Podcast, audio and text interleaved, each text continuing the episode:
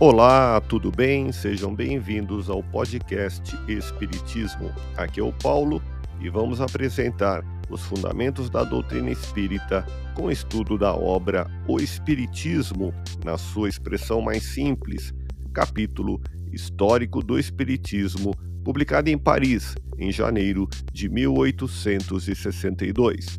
Continue acompanhando as explicações de Allan Kardec.